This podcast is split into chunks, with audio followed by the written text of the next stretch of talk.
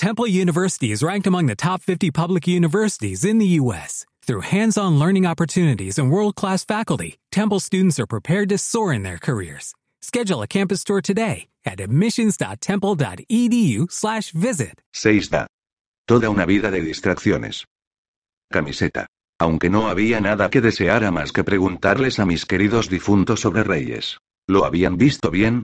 ¿De qué color eran sus ojos? ¿Les había parecido muerto? El tío Bob se empeñó en hablar sobre el caso. Entretanto, mi cordura pendía de un hilo. Y mi frágil sensación de bienestar. Y mi capacidad para lidiar con las rutinarias realidades de la realidad. Por no mencionar mi vida sexual. ¿Acaso no había nada sagrado? ¿Has conseguido la identidad del asesino? Preguntó el tío Bob mientras volvíamos a mi despacho, conocido también como la zona muerta. No. En aquellos momentos, la estancia me pareció fría, aunque probablemente se debiera a que acababa de vivir una experiencia cercana al sexo con una criatura incendiaria. Encendí la calefacción y me serví un café antes de sentarme. El tío Bob tomó asiento frente a mí, ¿no? Bueno, ellos están. Ya sabes, aquí. Sí, ¿cómo era posible que hubiera sucedido algo así? Estaba claro que Reyes no era un fiambre corriente y moliente. Si de verdad era Reyes.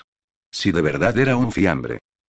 ¿No has hablado sobre el tema con ellos, entonces? No. Si estaba muerto, ¿cómo era tan ardiente? Porque ardía, en sentido literal. Y si estaba vivo, ¿cómo podía ser algo inmaterial? ¿Cómo se movía tan rápido? ¿Cómo pasaba de un estado molecular a otro? Nunca había visto nada parecido. El tío Bob chasqueó los dedos delante de mi cara. Parpadeé con sorpresa y luego lo fulminé con la mirada. No te enfades. Me mostró las palmas de las manos en un gesto de paz. Estás en otra parte, y te necesito aquí. Anoche se produjo otro homicidio. No creen que esté relacionado con esto, pero necesito saberlo con seguridad. ¿Otro? Pregunté mientras él abría la carpeta que llevaba para sacar una foto de autopsia, ¿por qué no me llamaste? Lo hice. Tienes el teléfono apagado. Uy. El alcalde no deja de darme la lata con este caso. La noticia del asesinato de tres abogados en la misma noche no queda bien en el telediario nocturno. Comprobé el teléfono móvil. Lo siento, se me ha agotado la batería. Supongo que nada estaba a salvo en la zona muerta. En cuanto coloqué el móvil en el cargador, el tío Bob situó la foto encima del escritorio. Un rostro ensangrentado, lleno de manchas púrpuras y azules, apareció ante mí. Tenía costras de sangre alrededor de varias heridas hinchadas, como si el sujeto hubiera sufrido un accidente. Sin embargo, dadas las circunstancias, dudaba mucho que las heridas fueran accidentales. Quienquiera que fuese, no había tenido una muerte fácil. ¿Qué le ocurrió? Quise saber. Lo torturaron antes de matarlo. Pero no buscaban información. Señaló la boca y la garganta del hombre. Le cubrieron la boca con cinta adhesiva y le apretaron la tráquea para evitar que gritara. Así que o bien les había proporcionado ya la información que necesitaban, o bien sabían de antemano lo que había hecho. Dejé que mi mirada vagara por la estancia en un intento por no parecer escrupulosa. Los asaltantes deseaban infligirle el mayor dolor posible antes de matarlo. Me da que habló más de la cuenta de quien no debía. Este tipo de tortura se reserva normalmente para los traidores, ya sea para los que traicionan a un miembro importante de alguna banda o para los que traicionan a todo un grupo u organización. Hoy en día, los sindicatos del crimen están más jerarquizados que la nobleza británica. Los abogados se reunieron en torno al escritorio, de modo que cogí la foto y la coloqué de manera que pudieran verla mejor. Sussman compuso una mueca y dio un paso atrás. Era de los míos. Sin embargo, Elizabeth y Barber la estudiaron con detenimiento. Resulta difícil reconocerlo, dijo Elizabeth. Quizás si no estuviera tan amoratado. Ayudaría que tuviéramos una foto del expediente de arresto, y no una de la autopsia. Todavía no lo hemos identificado, me dijo el tío Bob antes de coger el teléfono móvil, que había comenzado a sonar. Sussman contempló a Barber a través de sus gafas de montura redonda. ¿Reconoces a este hombre, Jason? Eché un vistazo a Barber. Parecía sorprendido, sin habla y pálido, a pesar de que la palidez era una imposibilidad fisiológica en su estado. Porque carecía por completo de sangre. Es él, dijo Barber. Es el tipo que me pidió que me reuniera con él. Elizabeth volvió a examinar la foto. ¿Ese es tu hombre misterioso? inquirió. Yo diría que sí, replicó él. Susman dio un paso adelante y volvió a examinar la foto. ¿Estás seguro? Barbera sintió, estremecido. Aunque no apostaría mi vida ni nada de eso. De todas formas, ya es demasiado tarde para eso, señaló Elizabeth, que no había dejado de observar la foto con distintos grados de repulsión. El tío Bob cerró su teléfono móvil. Carlos Rivera. Tiene un historial de arrestos tan grande como mi legendaria y envidiada capacidad de memoria. En ese caso, seguro que no hay antecedentes, dije, conteniendo una risotada. Mi tío entrecerró los ojos y se dio unos golpecitos en la sien con el dedo índice. Esto es como una trampa de acero. Ya, pues parece que has olvidado aquella vez que se suponía que debías sacarme del coche de papá y meterme en la cama mientras él se tomaba unos margaritas. Me desperté a las dos de la mañana, casi congelada en el asiento trasero, mientras tú lo pasabas en grande con la señora Dunlop en la puerta de al lado. El tío Bob se ajustó la corbata. Creo que ese fue un incidente relacionado con el alcohol masculino. Un rubor extrañamente favorecedor se extendió por su rostro, haciendo que todo aquello hubiera merecido la pena. Solo para echar sal sobre la herida, sacudí la cabeza con fingida desaprobación. Si creer eso te ayuda a dormir por las noches, tío casi homicidio por negligencia. Elizabeth rió por lo bajo. Pero el tío Bob no. Podríamos dejarles lo de presentar cargos a los de la Fiscalía del Distrito. Antes de que pudiera protestar, añadió. Encontramos el cadáver del señor Rivera en el Río Grande. Quizá tuviera sed, sugerí, ¿alguna vez has probado el agua del Río Grande? Últimamente no dije, y me pregunté si él lo había hecho. ¿Y por qué? y si padecía alguna enfermedad parasitaria a causa de ello. Barber cree que puede ser el mismo tipo que le pidió que se reuniera con él en secreto. El tío Bob se inclinó hacia adelante, intrigado. Ah, ¿sí? Sí. Barber me explicó el incidente y yo le transmití la información al tío Bob, quien, por supuesto, lo anotó todo en su libreta. Ese tipo me llamó, dijo Barber, que tomó asiento en el sofá que yo había acercado antes. Elizabeth lo imitó, pero Sussman se acercó a la ventana y contempló el campus universitario que había al otro lado de la calle mientras hablábamos. Quería que me reuniera con él en un callejón, algo que me resultó bastante extraño. Pero el caso es que me pareció, no sé, desesperado. ¿Podría describir su comportamiento? Me preguntó el tío Bob. Estaba nervioso, dijo Barber. Inquieto. No dejaba de mirar por encima del hombro y de consultar el reloj. Supuse que necesitaba un chute, o algo así.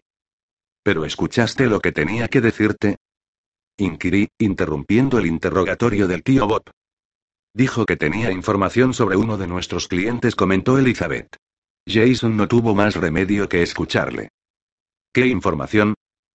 Pregunté, aunque no pasé por alto aquella repentina intervención en su defensa. Interesante.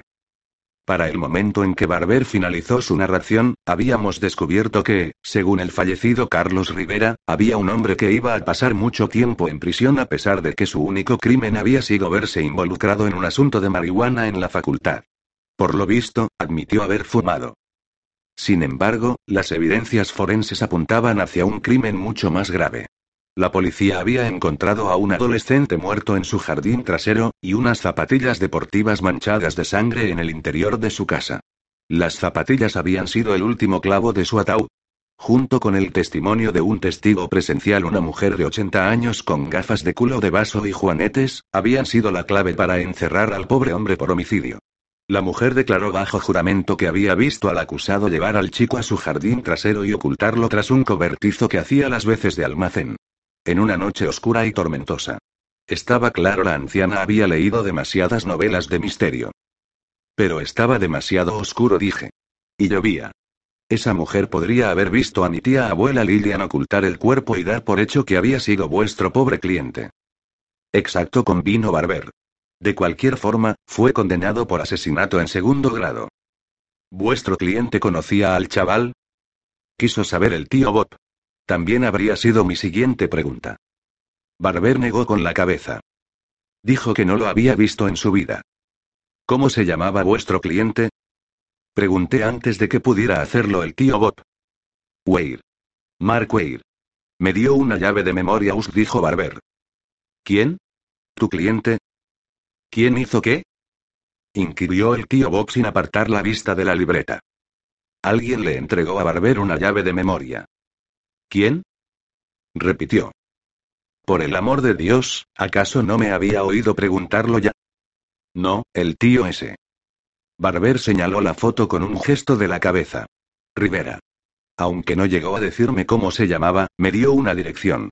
Me dijo que podría encontrar las pruebas que necesitaba para salvar al señor Wade en un almacén de Weside. Me pidió que estuviera allí el miércoles por la noche. ¿Hora? Quiso saber el tío Bob. Al parecer, los buenos interrogatorios no precisaban frases completas. Tomé nota mental de eso. Nunca llegó a decirme una hora. Creo que se dio cuenta de que alguien lo había seguido. Se puso la capucha de la sudadera y entró en una pizzería antes de que pudiera preguntarle nada más. Barber volvió a estudiar la foto. Supongo que al final lo atraparon, que descubrieron lo que intentaba hacer. Hoy es miércoles, señalé, ¿cuándo ocurrió todo esto? Sussman se dio la vuelta y los tres abogados intercambiaron una mirada. Al final, fue Elizabeth la que respondió con voz triste. El día que morimos. Echó un vistazo a Barber. Parece que fue hace una eternidad. Barber cubrió las manos de la abogada con las suyas. El coraje de Elizabeth, esa pose dura de no juegues conmigo, se vino un poco abajo. Esto sucedió ayer, le dije al tío Bob.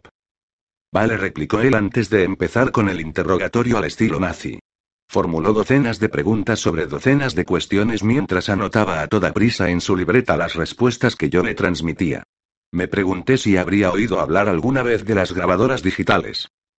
La llave de memoria se encuentra en el escritorio de su despacho, dije, respondiendo a otra de las preguntas. No, el tipo no dijo lo que contenía, pero a Barber le dio la impresión de que se trataba de algún vídeo. Sí, este miércoles. Hoy. No, no vio quién seguía a Rivera. Ya habían presentado una apelación, pero pasarán meses antes de que se celebre el juicio. Sí. No. El cliente todavía no había sido trasladado. Quizá. Ni lo sueñes. Cuando se congele el infierno. Bueno, vale. No, su otro testículo izquierdo. Cuando el tío Bob se quedó sin preguntas, cosa de agradecer, ya que éstas se habían desviado bastante del tema principal, yo me quedé sin energía. No tanto, sin embargo, como para apaciguar las molestas sospechas que tenía con respecto a todo aquel asunto. Allí había algo mucho más importante que un pobre hombre inocente, y me daba la sensación de que ese algo estaba relacionado con el adolescente asesinado. Necesitaba más información sobre ambas cosas. Bajamos a la planta inferior para comer algo. Mi padre hacía los mejores Montecristo de aquel lado de la Torre Eiffel, y se me hizo la boca agua solo de pensar en ellos. Cuando por fin tuve un momento de respiro, mis pensamientos regresaron a Reyes. Resultaba difícil no pensar en un hombre cuya mera presencia evocaba imágenes de un diablo decidido a pecar. Me encanta el nombre del bar de tu padre, dijo Elizabeth mientras bajábamos las escaleras. Me obligué a regresar al presente. Elizabeth había cambiado su forma de actuar conmigo desde que estuve a punto de mantener una relación sexual con un ser incorpóreo delante de ella. Sin embargo, no parecía enfadada. Ni ofendida. Quizá fuera algo relacionado con Garrett. Quizá la abogada creyera que yo lo había engañado o algo así, ya que Garrett parecía sentir algo por mí. Sentía algo por mí, sí, pero no era nada agradable ni cálido. Gracias, repliqué. Se lo puso por mí, para el eterno disgusto de mi hermana, añadí con un resoplido. Susman rió por lo bajo. ¿Le puso ese nombre por ti? ¿No se llama Calamidis? ¿Calamidad? Sí. El tío Bob me llamó Calamidad durante años, por Calamity Jane. Y cuando mi padre compró el bar, le pareció que el nombre le pegaba. Me gusta, aseguró Elizabeth. Una vez tuve un perro que se llamaba como yo. Intenté no echarme a reír. ¿De qué raza? Era un pitbull. Una sonrisa maliciosa apareció en su rostro. Ahora entiendo por qué le pusiste tu nombre, dije con una risotada. Elegimos un rincón oscuro y aislado en el que esperaba poder hablar con mis clientes sin que nadie nos viera.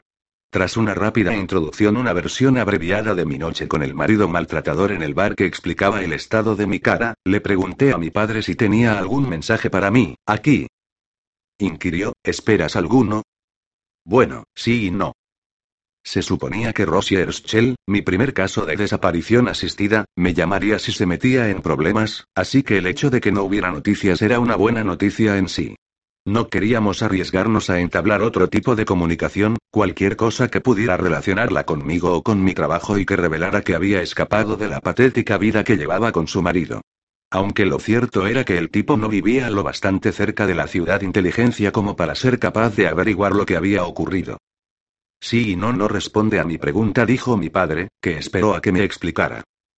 Claro que sí. Ah, replicó. Había entendido la indirecta. Asuntos oficiales. Ya lo he pillado. Te haré saber si llega algún mensaje. Gracias, papá.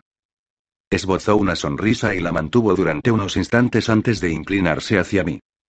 Pero si alguna vez vuelves a entrar en mi bar con la cara hinchada y llena de cardenales, me susurró al oído, tendremos una conversación muy seria acerca de tus asuntos oficiales y todo lo que eso conlleva. Mierda. Creí que me había salido con la mía. Creí que lo había convencido de que la paliza había sido una experiencia más educativa que peligrosa. Me vine abajo. Está bien, dije añadiendo un leve gimoteo a mi voz sobria normal. Me dio un beso en la mejilla y regresó a atender la barra. Al parecer, Tony aún no había llegado. Tony era un tranquilo nativo americano con el pelo largo y negro y unos pectorales de muerte. Yo no le gustaba lo suficiente como para darme el alegrón del día, pero lo cierto era que ya tenía el alegrón del día cubierto. Y Donnie estaba de muy buen ver.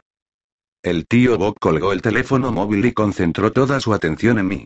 Algo de lo más inquietante. Bueno, dijo, ¿te importaría contarme qué era lo que ocurría cuando entré en tu oficina esta mañana? Ah, eso. Me removí en la silla, incómoda. Enrollarse con la nada debía de parecer algo ridículo para un espectador accidental. ¿Tan malo fue? Le pregunté. No fue malo, supongo. Pensé que te había entrado un ataque de pánico o algo parecido. Pero luego me di cuenta de que Kookia y Swotpes se limitaban a mirarte fijamente, así que imaginé que, fuera lo que fuera, no corrías un peligro de muerte. Ya, porque de lo contrario Swotpes habría estado encima de mí, haciéndome el boca a boca o algo igual de heroico. El tío Bob inclinó la cabeza hacia un lado mientras se lo pensaba. En realidad, lo que me chocó más fue la expresión de anhelo del rostro de Kookie. Una carcajada ascendió por mi garganta. Podía imaginarme a la perfección la cara de euforia de Kookie.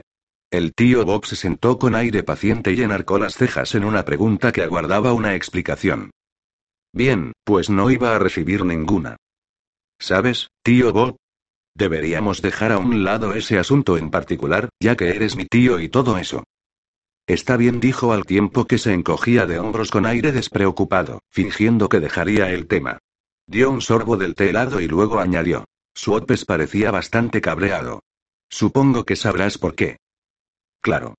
Porque es un imbécil. Es algo temperamental en ocasiones, eso debo admitirlo. También lo era Joseph Mengele.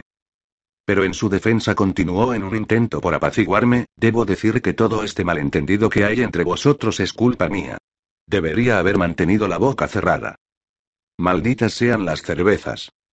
Bueno, no fueron las cervezas las que transformaron a Swotpes en un imbécil. Estoy casi segura de que ya nació así. El tío Bob respiró hondo y luego dejó el tema de verdad. Ya veo que esto no me va a llevar a ningún sitio. Pero, maldita sea, Charley, tengo un trabajo que hacer. Parpadeé, sorprendida, y él sonrió.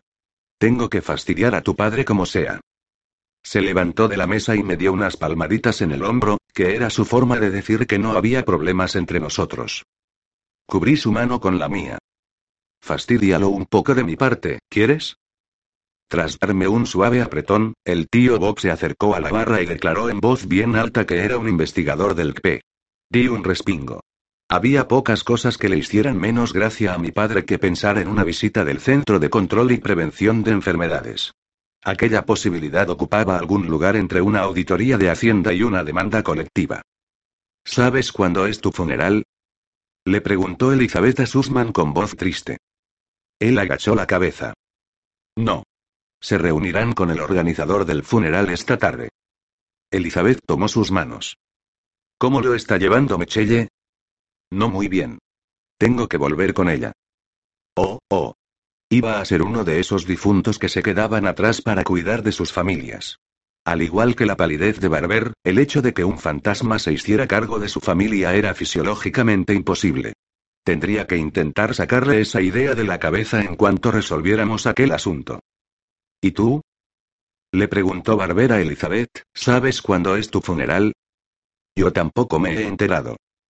Se acercó a él, ¿piensas ir al tuyo, entonces? Barber se encogió de hombros. No lo sé, ¿tú vas a ir al tuyo? Supongo que debería. Ah, ¿sí? Elizabeth sonrió y se acercó un poco más. Haré un trato contigo. Madre mía. Si me acompañas a mi funeral, yo iré contigo al tuyo. Barber se lo pensó durante un momento y luego se volvió a encoger de hombros a regañadientes. Intenté no echarme a reír. Eran como los novatos del instituto, que intentan convencerse a sí mismos de que en realidad no quieren asistir al baile del colegio. Supongo que podríamos hacerlo, dijo Barber, ¿te apuntas, Sussman? ¿Qué? Sussman se encontraba a un centenar de sistemas solares de distancia. Se obligó a concentrarse en sus colegas. No lo sé. Me parece un poco morboso. Vamos, dijo Elizabeth, podremos escuchar un montón de maravillosos comentarios sobre nosotros de boca de los parientes que más nos detestaban. Sussman suspiró. Puede que tengas razón. Por supuesto que la tengo. Elizabeth le dio unas palmaditas en la mano y luego me miró, ¿crees que debería asistir a su funeral, Charlotte? ¿A su funeral? Repetí. Me había pillado desprevenida. Ah, bueno, claro. ¿Quién no querría asistir a su propio funeral? ¿Lo ves? Dijo ella antes de darle otras cuantas palmaditas. Espero que no nos entierren en el mismo cementerio, comentó Barber.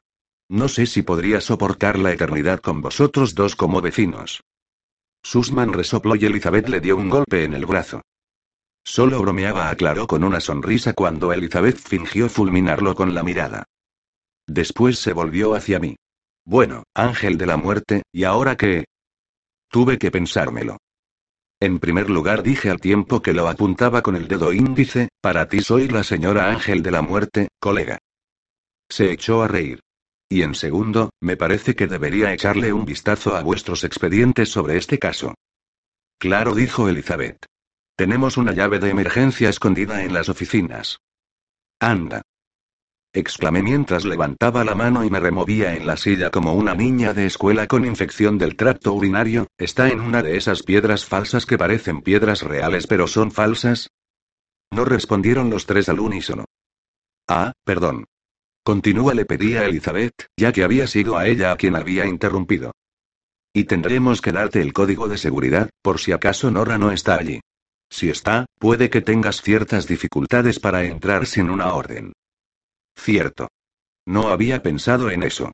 Estoy segura de que el tío Bob puede conseguirme una. Si no dijo Sussman, podrías considerar la idea de entrar a hurtadillas esta noche y robar los archivos. Todos nos volvimos hacia él. No parecía un tipo dado a los allanamientos. ¿Qué? No es ilegal si nosotros damos nuestro consentimiento. Muy cierto. Aunque me parece que las autoridades no estarían muy de acuerdo contigo, la idea me gusta. Sussman sonrió. Tenía la corazonada de que te gustaría. Chicos, ¿puedo haceros un par de preguntas sobre lo que ocurrió esta mañana? Dije al darme cuenta de que tal vez fuera un buen momento para sacar a colación a Reyes. Por supuesto, dijo Barber. Elizabeth bajó la mirada, como si se distanciara. No lo consigo siempre, pero lo cierto es que suelo interpretar a la gente lo bastante bien como para saber cuándo ha cambiado el ambiente. Sentía curiosidad por saber lo que había pasado, y me intrigaba saber qué era lo que hacía que Elizabeth se mostrara tan renuente a hablar de ello conmigo. Volví a lo de Reyes y decidí dejar la parte bochornosa a un lado. He decidido dejar la parte bochornosa a un lado, dije. Era mejor decir aquellas cosas a las claras. Espero que, puesto que vosotros podíais verlo, no creyerais que me dedicaba a hacer gilipolleces, como seguramente pensaron Kookia y Suopes. Porque vosotros podíais verlo, ¿no? Decidme que no parecía que me estaba dando el lote con el aire. Se miraron unos a otros con aire confundido. ¿Lo visteis? Quise saber. Por supuesto que lo vimos, respondió Elizabeth. Pero tú no te estabas dando el lote con nadie. No te moviste, si eso es lo que piensas. Al menos, no mucho. Me incliné hacia adelante. ¿Qué quieres decir? Te quedaste allí de pie, dijo Sussman, que se levantó las gafas con el dedo índice, con la espalda apoyada en la pared y las manos aplastadas a los costados. Tenías la cabeza inclinada hacia atrás y jadeabas como si acabaras de correr la maratón de Duke City, pero no te movías. Su descripción me distrajo durante unos instantes. Tenía los brazos a los costados, la cabeza echada hacia atrás. Pero él estaba allí. Lo visteis. Estábamos. ¿El uno encima del otro como el verde sobre el guacamole? Preguntó Barber. Bueno, algo así, supongo. Oye, que no me estoy quejando, dijo él con un gesto negativo de las manos. Ni mucho menos.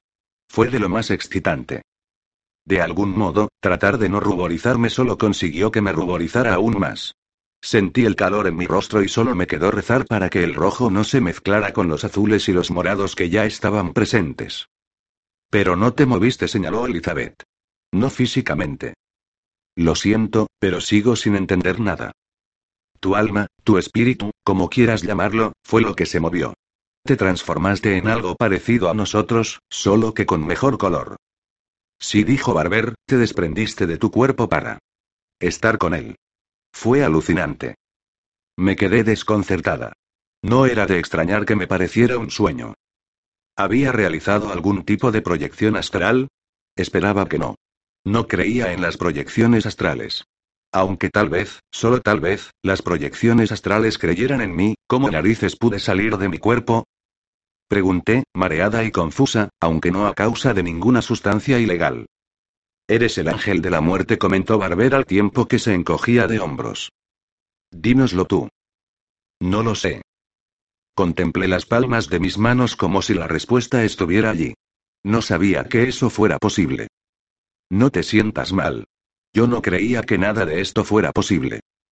Me siento derrotada, susurré. Se suponía que yo era la que sabía cosas. ¿Qué ventaja tenía ser un ángel de la muerte si todo lo bueno se revelaba solo cuando era necesario? Yo era un portal, maldita sea. Necesitaba saber. Pero el tío estaba como un tren. Eso me llevó de vuelta al presente a la velocidad del rayo. Miré a Elizabeth. ¿En serio? ¿Pudisteis verlo bien? Tengo que deciros la verdad, yo no tengo claro cómo es. ¿Te refieres a que no sabías que está como un tren? inquirió Elizabeth. Bueno, en realidad esa parte sí la sabía. Ella se echó a reír. Dejamos de hablar cuando mi padre me trajo el bocadillo y dijo que me daría diez mil dólares si lo libraba del tío Bob. Luego se marchó con mi cuchillo para la mantequilla metido en la cinturilla del pantalón. Al parecer, pensaba encargarse de mi tío personalmente. Pensé en advertir a Ubie, pero ¿dónde estaría la diversión entonces? Elizabeth, tengo que preguntarte algo, dije, dejando a un lado el bocadillo por un momento. Claro, ¿de qué se trata? Me da la impresión, bueno, creo que desde esta mañana te muestras un poco distante. Lo siento, replicó ella, que dio por cierto el comentario sin ofrecer una explicación. En otras palabras, intentaba librarse de tener que darla. No, no te disculpes, me apresuré a añadir. Solo estaba un poco preocupada. ¿Ocurrió algo? La abogada tomó una honda bocanada de aire, otro acto fisiológicamente superfluo. Es solo que ese tipo que se materializó de la nada, tu tipo, era. Era muy guapo, dijo. A mí me lo vas a decir. Asentí con la cabeza para mostrar mi acuerdo. Y asombroso. Sí, también lo es. Y sexy. Me incliné hacia adelante. Me gusta el rumbo que está tomando esto. Pero. Ay. La verdad es que me pareció muy raro. ¿Raro? Sí. Ella también se inclinó hacia adelante. Charlotte, aquel tipo llevaba puesto. Un uniforme de prisión. 7. La inteligencia tienes ciertas limitaciones. La locura. Casi ninguna. Pegatina de parachoques. Un uniforme de prisión. ¿Qué significaba aquello? ¿Que él estaba en prisión? ¿Que había muerto allí? Se me encogió el corazón ante esa posibilidad. Había tenido una vida muy difícil. Eso quedó dolorosamente claro desde la primera vez que lo vi. Y encima había acabado en prisión. No quería ni imaginarme los horrores que debía de haber soportado. Aunque no deseaba otra cosa que salir pitando hacia aquella prisión, no tenía ni la menor idea de en cuál estaba encarcelado. Por lo que sabía, podría encontrarse en Sing Sing. Debía apagar los reactores y concentrarme en el caso. El tío Bob se puso a trabajar en lo de la orden y las transcripciones judiciales, y los abogados se marcharon a ver a sus familias, de modo que yo fui en coche hasta el centro de detenciones metropolitano para hablar con Mark Weir, el hombre que según Carlos Rivera era inocente. La agente apostada en el mostrador de registros estudió mi placa identificativa. Charlotte Davidson. Preguntó con el ceño fruncido, como si yo hubiera hecho algo malo. Esa soy yo, dije con una risilla absurda. La mujer no me devolvió la sonrisa. Ni lo intentó. Era evidente que me hacía falta leer aquel libro sobre cómo hacer amigos e influir en la gente. Pero algo así implicaría un deseo innato de conseguir amigos y de influir en la gente. Y mis deseos en aquellos momentos eran algo más viscerales. La agente me señaló una zona de espera mientras llamaba para solicitar la presencia del señor Weir. Mientras permanecía sentada reflexionando sobre mis deseos viscerales, en especial sobre aquellos relacionados con reyes, noté que alguien se sentaba a mi lado. Hola, Parca, ¿qué haces en mi área del sistema penitenciario? Volví la vista y sonreí antes de sacar el teléfono móvil, que ya tenía algo de carga. Lo abrí y me aseguré de que estaba en modo silencio antes de hablar. Vaya, Billy le dije al teléfono, tienes buen aspecto. ¿Has perdido peso? Billy era un preso nativo americano que se había suicidado en el centro de detenciones unos siete años antes. Intenté convencerlo de que cruzara, pero insistió en quedarse para poder disuadir a otros de seguir su ejemplo asesino. Según sus propias palabras. A menudo me preguntaba si podría conseguir algo semejante. Esbozó una sonrisa radiante al escuchar el cumplido. A pesar del hecho de que los difuntos no podían perder peso, lo cierto era que sí parecía más delgado. Tal vez hubiese algo que yo no sabía. De cualquier forma, era un tipo guapo. Me dio un cogazo juguetón. Tú y tus teléfonos. Tengo que hacer esto si no quiero que me encierren por hablar sola, señor invisible. Soltó una risa ronca que le salió del pecho. ¿Has venido aquí a ligar conmigo? ¿Tan evidente resulta? Pues claro, dijo, decepcionado. Siempre atraigo a las chifladas. Contuve el aliento, y ya estaba inmersa en una interpretación digna de un Oscar fingiendo una indignación llena de realismo y emoción, cuando me llamaron por megafonía. Vaya, esa soy yo, grandullón. ¿Cuándo vendrás a verme? ¿Ir a verte? Preguntó mientras me ponía en pie para seguir a la agente hasta la sala de visitas, ¿cómo podría no verte? Brillas más que los malditos focos de ahí fuera. Cuando me volví, ya había desaparecido. Aquel tipo me gustaba de verdad. Me senté en la cabina 7 mientras un hombre larguirucho de unos 40 años tomaba asiento frente a mí. Tenía el pelo rubio y unos ojos azules amables, y su aspecto era una mezcla entre un hippie de playa y un profesor de universidad. Nos separaba una placa de vidrio con una malla interior de alambre fino que la volvía aún más impenetrable. Me pregunté cómo conseguían meter el alambre allí dentro, en hileras tan uniformemente espaciadas, pero no tenía tiempo para esas minucias. Tenía un trabajo que hacer, maldita sea. No podía distraerme con los enrejados. El señor Weir me estudió desde el otro lado, no desde el más allá, sino desde el otro lado del cristal con expresión curiosa. Cogí el auricular mientras me cuestionaba cuánta gente había utilizado el mismo teléfono y lo limpia que había sido esa gente. Hola, señor Weir. Me llamo Charlotte Davidson. Su expresión siguió siendo vacía. Estaba claro que mi nombre no lo impresionaba. Cuando entró otro recluso para ocupar la cabina de al lado, Weir lo miró con cautela por encima del hombro. Miraba a los demás como si todos fueran enemigos. Estaba siempre alerta, preparado para defenderse en cualquier momento dado. Aquel hombre no se merecía estar en prisión. No había matado a nadie. Pude percibir su conciencia tranquila con tanta facilidad como podía percibir la culpabilidad del tipo que estaba sentado a su lado. He venido con malas noticias. Esperé a que volviera a concentrarse en mí. Sus abogados fueron asesinados anoche. ¿Mis abogados? Preguntó, decidiéndose a hablar por fin. Luego comprendió lo que acababa de decirle y abrió los ojos de par en par, asombrado, ¿los tres? Así es, señor. Lo siento muchísimo.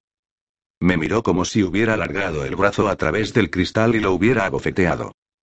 Estaba claro que no se había dado cuenta de que algo así era imposible, teniendo en cuenta la malla de alambre y todo eso. ¿Qué ocurrió? Preguntó después de un rato. Les dispararon. Creemos que sus muertes están relacionadas con su caso. Aquello lo desconcertó aún más. ¿Los mataron por mi culpa? Negué con la cabeza. Esto no es culpa suya, señor Weir. Lo sabe, ¿verdad? Al ver que no respondía, continué. ¿Ha recibido alguna amenaza? Soltó un resoplido y señaló con la mano lo que le rodeaba para hacer hincapié en su actual entorno. Sin tener en cuenta las que recibo a diario, quiere decir. Tenía razón. La cárcel resultaba bastante estresante. Para serle sincera, dije sinceramente, no creo que esa gente desperdicie su tiempo con amenazas. A juzgar por lo ocurrido en las últimas 24 horas, parecen bastante más activos. No me diga. ¿Quién mata a tres abogados? Manténgase alerta, señor Weir. Trabajaremos en ello a partir de ahora. Lo intentaré. Siento de verdad lo de los abogados, dijo mientras se pasaba los dedos por la barba incipiente y se frotaba los ojos. Estaba cansado, exhausto a causa del estrés de permanecer encarcelado por algo que no había hecho. Me compadecí de él mucho más de lo que habría deseado. Me caían muy bien, dijo. En especial la mujer, Ellery. Bajó la mano e intentó descartar las emociones que lo embargaban. Era una preciosidad. Sí, era muy hermosa. ¿Eran ustedes amigas? No, no, pero he visto algunas fotografías suyas. Nunca sabía cómo explicar mi conexión con los difuntos. Un desliz podía atormentarme durante años. Literalmente. ¿Y ha venido aquí para decirme que me guarde las espaldas? Soy detective privado, y trabajo con el Departamento de Policía de Albuquerque en este caso. Pareció encresparse al escuchar la mención del Departamento de Policía. No podía culparlo. Aunque tampoco podía culpar al departamento.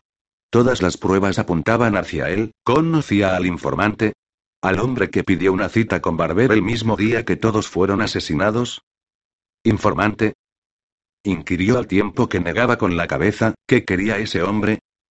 Respiré hondo y, antes de responder, observé con detenimiento al señor Weir para decidir cuánto debía contarle. Aquel era su caso. Si había alguien que mereciera saber la verdad, era él. Aún así, en mi cabeza no dejaba de aparecer un cartel que rezaba proceda con precaución. Y aquel cartel podía significar dos cosas que debía proceder con precaución o que aquella asquerosa taza de café empezaba a hacer efecto. Señor Weir, lo último que desearía sería darle esperanzas infundadas. Lo más probable es que esto no tenga ninguna importancia. E incluso aunque la tuviera, lo más seguro es que no pueda demostrarse. ¿Lo entiende? Asintió, aunque de manera casi imperceptible. En resumidas cuentas, ese hombre le dijo a Barber que usted era inocente. Sus párpados se alzaron un poco sin que pudiera evitarlo. Dijo que los tribunales habían encerrado al hombre equivocado y que él tenía pruebas de ello. A pesar de mi advertencia, en los ojos del señor Weir apareció una chispa de esperanza. La vi. Aunque también supe que él deseaba que aquella chispa estuviese allí tanto como yo. Seguro que se había sentido decepcionado en incontables ocasiones. No podía ni imaginar lo horrible que debía ser ir a prisión por un delito que no se había cometido. Tenía todo el derecho a estar resentido con el sistema. En ese caso, ¿a qué espera? Tráigalo aquí. Me froté la frente. Él también está muerto. Lo asesinaron ayer también. Tras todo un minuto de tenso silencio, el hombre dejó escapar un suspiro sibilante y se reclinó en la silla, estirando al máximo el cable del auricular del teléfono. Pude percibir la frustración que lo invadía. ¿A qué viene todo esto, entonces? inquirió con tono amargo. No lo sé exactamente. Intentamos hacer algunas averiguaciones por nuestra cuenta. Haré todo cuanto esté en mi mano para ayudarlo, aunque la cuestión es si mis esfuerzos pueden llegar a dar su fruto. Resulta muy difícil anular una condena, sin importar cuáles sean las pruebas. El hombre pareció perderse, sumirse en sus pensamientos. Señor Weir. ¿Podría hablarme del caso? Tardó un buen rato en regresar conmigo. ¿Qué quiere saber? Preguntó a la postre. Bueno, las transcripciones judiciales están en camino, pero quería preguntarle por esa mujer, la vecina que testificó que lo había visto escondiendo el cadáver del muchacho. No había visto a ese chico en toda mi vida.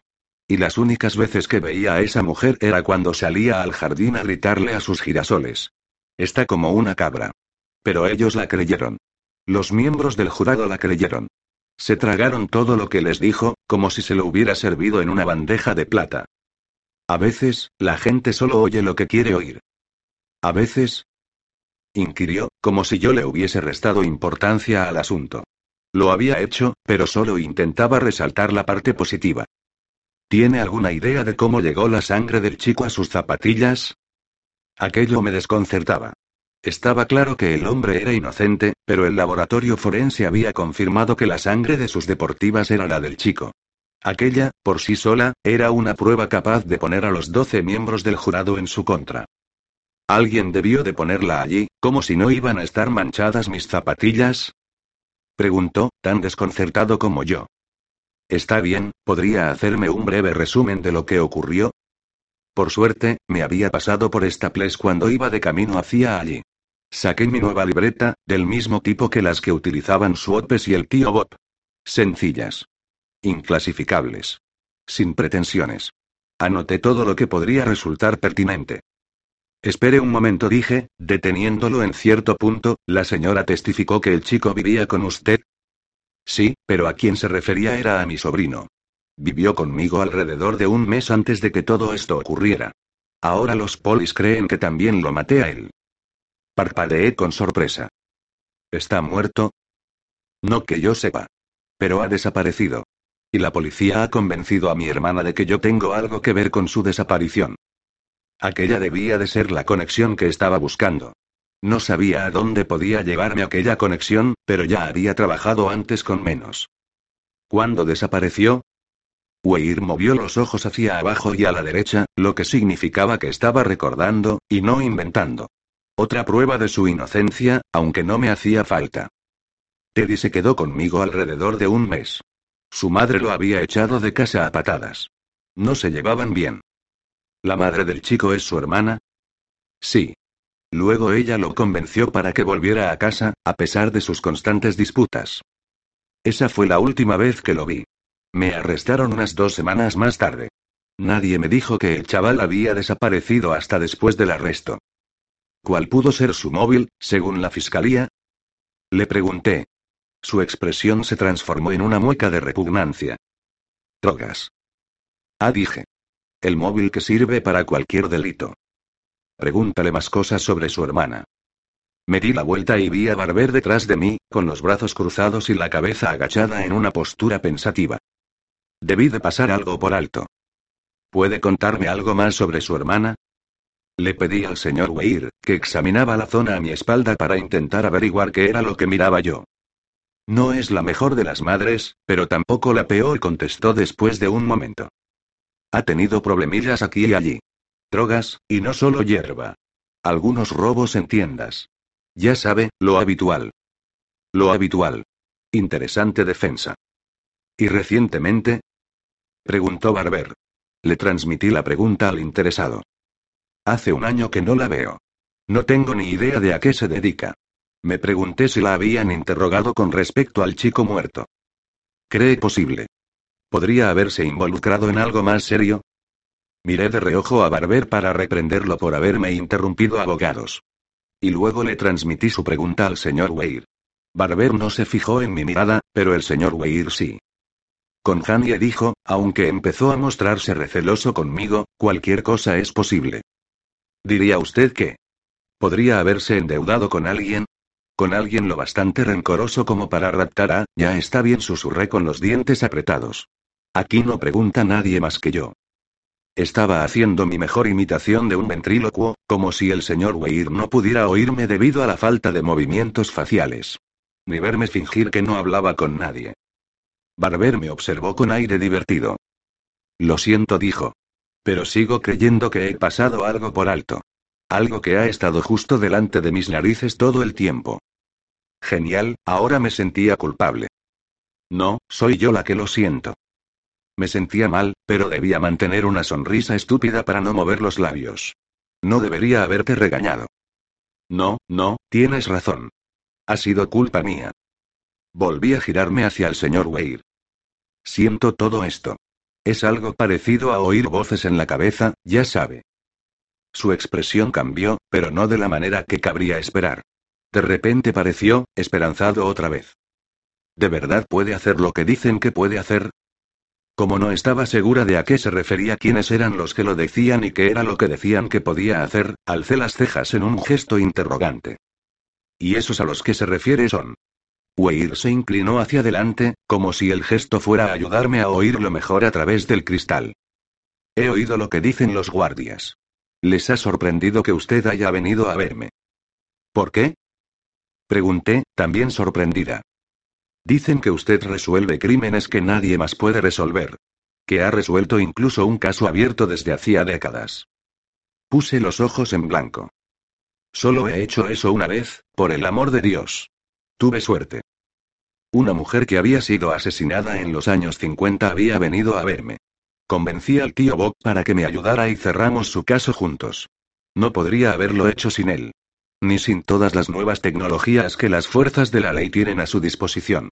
Por supuesto, fue de mucha ayuda que ella supiera exactamente quién la había asesinado y dónde encontrar el arma del crimen. Aquella pobre mujer había tenido un hijastro de lo más cruel. No es eso lo que dicen, continuó el señor Weir. Dicen que usted sabe cosas, cosas que nadie podría saber. Ah. Vaya, ¿y quién dice eso? Una de las guardias está casada con un poli. Bien, entonces eso lo explica todo. Los polis en realidad no creen. Me da igual lo que crean los polis, señorita Davidson. Lo único que quiero saber es si puede hacer lo que dicen. Un suspiro triste escapó de mis labios. No quiero darle vanas esperanzas. Señorita Davidson, su mera presencia aquí me da esperanzas. Lo siento, pero así son las cosas. Yo también lo siento, señor Weir. Las posibilidades de que esto nos lleve a algún sitio. Son mejores que las posibilidades que tenía esta mañana. Si quiere verlo de esa forma, dije, rendida, no puedo impedírselo. Pero puede hacer lo que dicen que puede hacer. Reacia a darle más esperanzas de las que ya le había dado, sentí la tensión que trepaba por mi espalda y se aferraba a mis hombros. Era fácil creer en mis habilidades cuando eso podía resultar beneficioso para una causa en concreto, pero no sabía lo ventajosos que podrían resultar mis dones en aquel caso en particular. Quizá la esperanza en sí resultara beneficiosa para el señor Weir. Era lo menos que podía ofrecerle. Sí, señor Weir, puedo hacer lo que dicen que puedo hacer. Esperé a que asimilara aquella pequeña perla, a que su expresión de sorpresa volviera a la normalidad, y luego añadí. Lo trasladarán al centro de acogida y diagnóstico de los lunas para evaluarlo antes de enviarlo a prisión. Podría sortear a las huestes de los lunáticos y visitarlo allí, si lo desea. Dejo a su elección lo de concertar una cita. Al final esbozó una sonrisa renuente. Eso me gustaría. Hablé con Barber torciendo la boca a un lado. ¿Tienes alguna pregunta más? El abogado aún estaba sumido en sus pensamientos y se limitó a negar con la cabeza. Está bien, le dije al señor Weir. Nos veremos pronto. Colgué el auricular, y ya había empezado a guardar la libreta y el bolígrafo cuando tuve una epifanía. O algo así. Me di la vuelta y di unos golpecitos en la ventanilla para llamar la atención del señor Weir. El guardia le permitió regresar y volver a coger el teléfono. ¿Qué edad tiene? Pregunté mientras sujetaba el receptor con el hombro, abría la libreta y apretaba el botón superior del bolígrafo a fin de prepararme para escribir. ¿Cómo dice? Su sobrino. ¿Qué edad tiene su sobrino? Ah, tiene 15 años. O los tenía. Supongo que ahora tendrá 16. ¿Y todavía no lo han encontrado? No, que yo sepa. ¿Qué, qué edad tenía el chico? El que apareció en su jardín trasero. Ya veo dónde quieres llegar, dijo Barber. Tenía 15 años. ¿Cree que existe alguna conexión? Le guiñé un ojo a Barber y luego me incliné hacia el señor Weir con una pequeña promesa en los ojos. Tiene que haberla, y haré todo lo posible para descubrir cuál es. Lo último que quería era sacar conclusiones apresuradas, pero me daba en la nariz que aquellos dos chicos frecuentaban los mismos círculos. Dos chavales con entornos similares, uno muerto y el otro desaparecido, mi mente me decía que aquello olía a chamusquina. Aunque necesitaba los expedientes de Barber, no quería lidiar con Nora, la auxiliar administrativa de los abogados. Si se parecía en algo a otras auxiliares administrativas que conocía, el poder que ostentaba era tan solo algo menor que el de Dios, y no se mostraría amable con nadie que fuera a fisgonear. Lo del allanamiento era mucho más seguro. Sin embargo, el allanamiento tendría que esperar hasta que cayera la noche.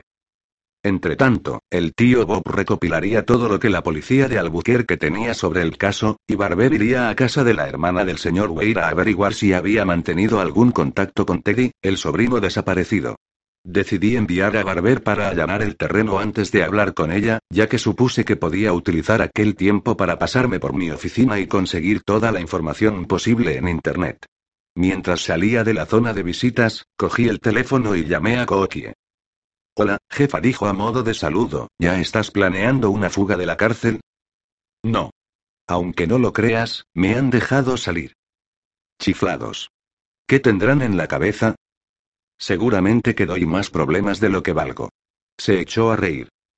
Tienes tres mensajes, aunque ninguno urgente. La señora George sigue convencida de que su marido la engaña y quiere reunirse contigo esta tarde. No. Eso fue lo que le dije, aunque con algunas palabras más dijo con guasa. Todo lo demás puede esperar. Bueno, ¿qué tal? Me alegra que me lo preguntes, dije mientras atravesaba las puertas de cristal. Examiné la zona en busca de Billy, pero por lo visto mi amigo tenía mejores cosas que hacer. Los abogados me han contado algunas cosas interesantes durante el almuerzo. ¿Sí? ¿Cómo de interesantes? Bastante. Suena prometedor.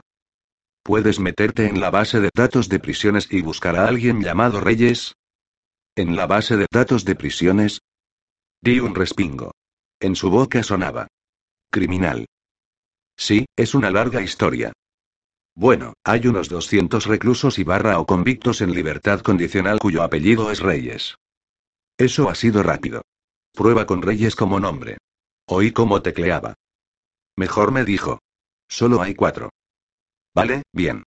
El que busco tendrá ahora unos 30 años. En ese caso, solo hay uno. Me detuve con la llave a medio camino de la puerta del coche. ¿Uno? ¿De verdad? Reyes Farrow. Mi corazón empezó a martillar con nerviosismo en el interior del pecho. ¿Habría acertado? ¿Era posible que lo hubiera encontrado después de tantos años? ¿Tienen alguna foto del expediente de arresto? Pregunté. Al ver que Kookie no respondía, lo intenté de nuevo, Kookie. ¿Estás ahí? Ay, Dios, Charley. Él es. Es él. Se me cayeron las llaves al suelo, y apoyé la mano libre encima de mi Seri. ¿Cómo lo sabes? No lo has visto nunca. Está como un tren. Es exactamente como lo describiste. Traté de controlar la respiración. No tenía una bolsa de papel a mano si las cosas se ponían mal. Nunca he conocido a así. No sé, tan feroz, tan increíblemente hermoso. Ese la aseguré, porque sabía sin duda alguna que mi amiga había dado con el tipo correcto. Te envío la foto del expediente ahora mismo. Sostuve el teléfono a la espera de que llegara el mensaje. Después de unos segundos que se me hicieron eternos, apareció una imagen en la pantalla. De pronto, mi único propósito en la vida fue seguir en posición vertical. Con todo, se me doblaron las rodillas y me deslicé hasta el estribo de la puerta, incapaz de apartar la vista de la pantalla. Kookie había clavado la descripción. Era feroz, con una expresión cauta y furiosa a un tiempo, como si pretendiese advertirle a los agentes que mantuvieran las distancias. Por su propio bien. A pesar de la escasez de luz, sus ojos tenían un brillo que hablaba de una rabia contenida de duras penas. Estaba claro que Reyes no era muy feliz cuando tomaron la foto. Sigue en la lista de reclusos. Me pregunto cada cuánto tiempo actualizan estas cosas. Charley. Kookie seguía en línea, pero yo era incapaz de apartar los ojos de la fotografía. Mi amiga pareció darse cuenta de que necesitaba un momento y aguardó en silencio a que me recobrara. Lo hice. Con un nuevo propósito en mente, me coloqué el teléfono junto a la oreja y me agaché para recoger las llaves. Voy a ver a Rocket. Con la idea de matar dos pájaros de un tiro, me dirigí a una calle paralela y aparqué junto a un contenedor con la esperanza de que los vecinos no se dieran cuenta de que planeaba colarme en su manicomio abandonado. El hospital, clausurado por el gobierno en los años 50, había acabado en manos de una banda de moteros, también conocidos como los vecinos. Se llamaban a sí mismos los bandits, y no eran muy amables con los intrusos. Tenían rottweilers que lo demostraban. El mero hecho de acercarme al manicomio me provocó un nudo en el estómago, pero no por los perros. No era un nudo de los malos. Los psiquiátricos me fascinaban. Cuando estaba en la facultad, mis excursiones de fin de semana favoritas consistían en visitar clínicas mentales abandonadas. Los difuntos que encontraba allí eran enérgicos y apasionados, llenos de vida. Lo cual resultaba bastante irónico, ya que estaban muertos. Aquel manicomio en particular daba cobijo a mis loco favorito. La vida de Roquette cuando estaba vivo de verdad era más misteriosa que el Triángulo de las Bermudas, pero, por lo que había conseguido descubrir, Roquette había vivido su infancia en la época de la depresión. Su hermana pequeña había muerto de neumonía, y aunque yo no había llegado a conocerla, Roquette aseguraba que todavía andaba por allí, haciéndole compañía. Roquette se parecía mucho a mí. Había nacido con un propósito, con un trabajo que hacer. Pero nadie había entendido su don. Tras la muerte de su hermana, sus padres lo habían internado en el Hospital Psiquiátrico de Nuevo México. Los siguientes años de incomprensión y malos tratos, aderezados con dosis periódicas de terapia de electrochoque, convirtieron a Roquette en una fracción de la persona que podría haber sido. En muchos sentidos, era como un niño de 40 años metido en un tarro de galletas, solo que su tarro era una maldita institución mental desmoronada y sus galletas eran nombres, los nombres de los fallecidos que había grabado, un día sí y otro también, en las paredes del psiquiátrico. El último guardián de los registros. No creo que San Pedro pudiera echarle algo en cara a Roquette. Aunque no estaría mal que le hubiese dado un lápiz. El nerviosismo había derramado un montón de adrenalina en mi organismo. Podría descubrir de una tacada si el sobrino de Marqueir estaba vivo cruzaba los dedos y si también Reyes seguía con vida. Roquette sabía cuando cruzaba a alguien, y nunca olvidaba un nombre. La increíble cantidad de información que pasaba por su cabeza en un momento dado habría llevado a cualquier persona cuerda al borde del abismo, lo que también explicaba la personalidad de Roquette. Las puertas y ventanas del psiquiátrico estaban selladas con tablas desde hacía mucho tiempo. Me escabullí hacia la parte de atrás, atenta al ruido de los pasos de los Rottweiler, y me arrastré boca abajo para colarme por una de las ventanas del sótano que forzaban cada visita.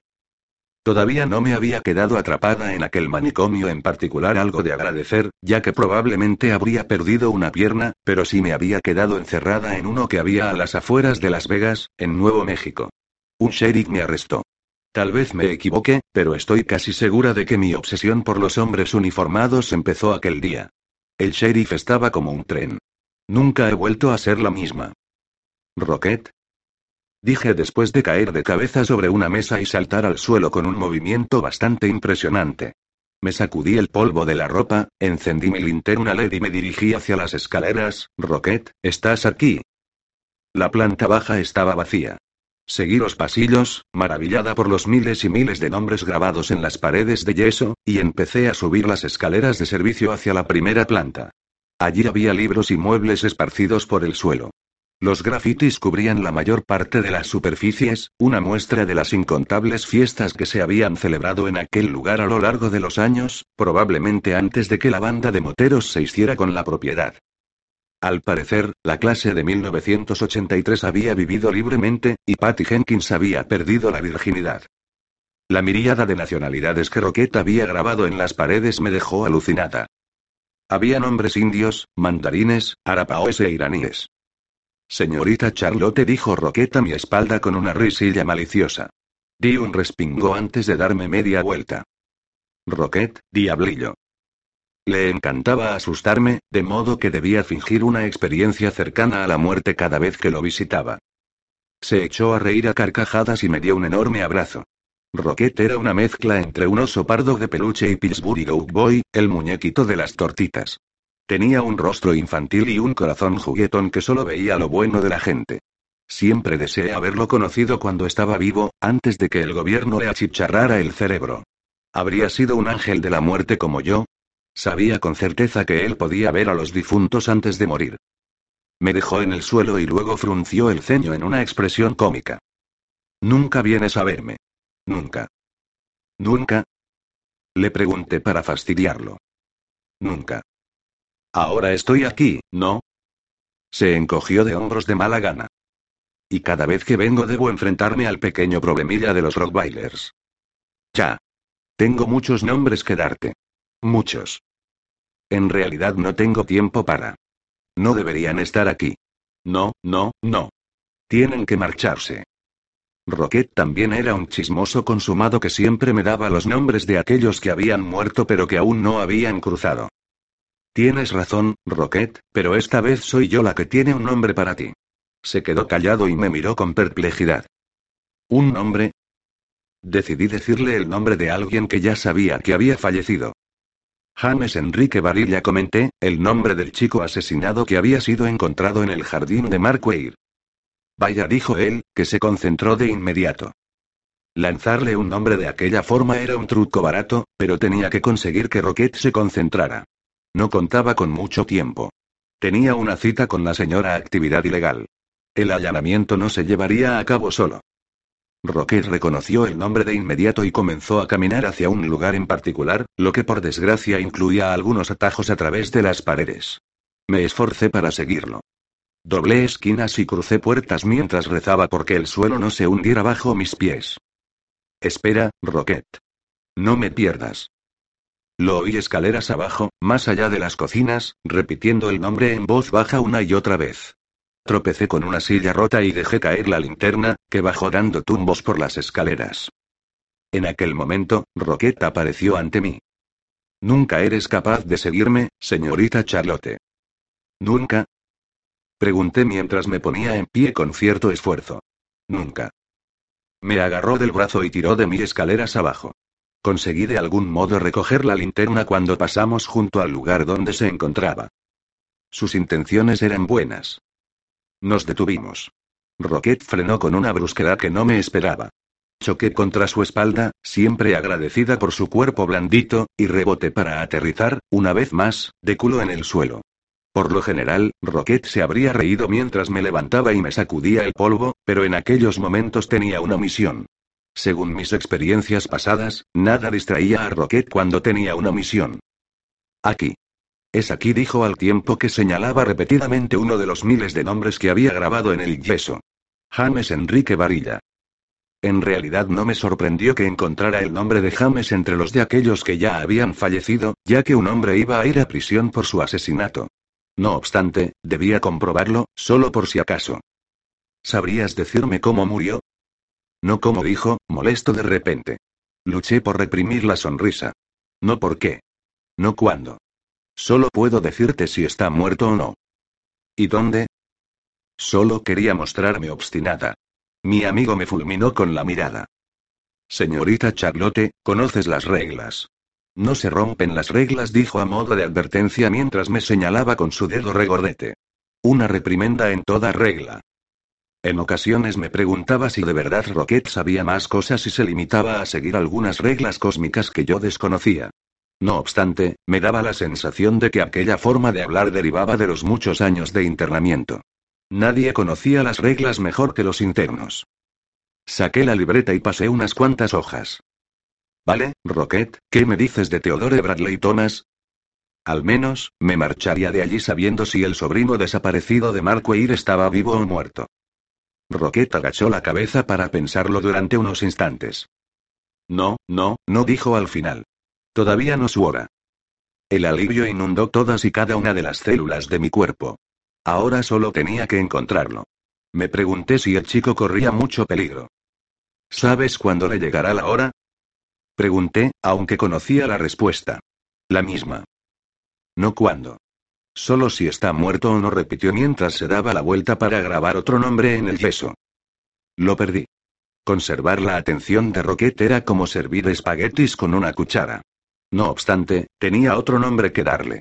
Uno importante. Me acerqué un poco, porque casi me daba miedo decirlo en voz alta. Reyes Farrow susurré.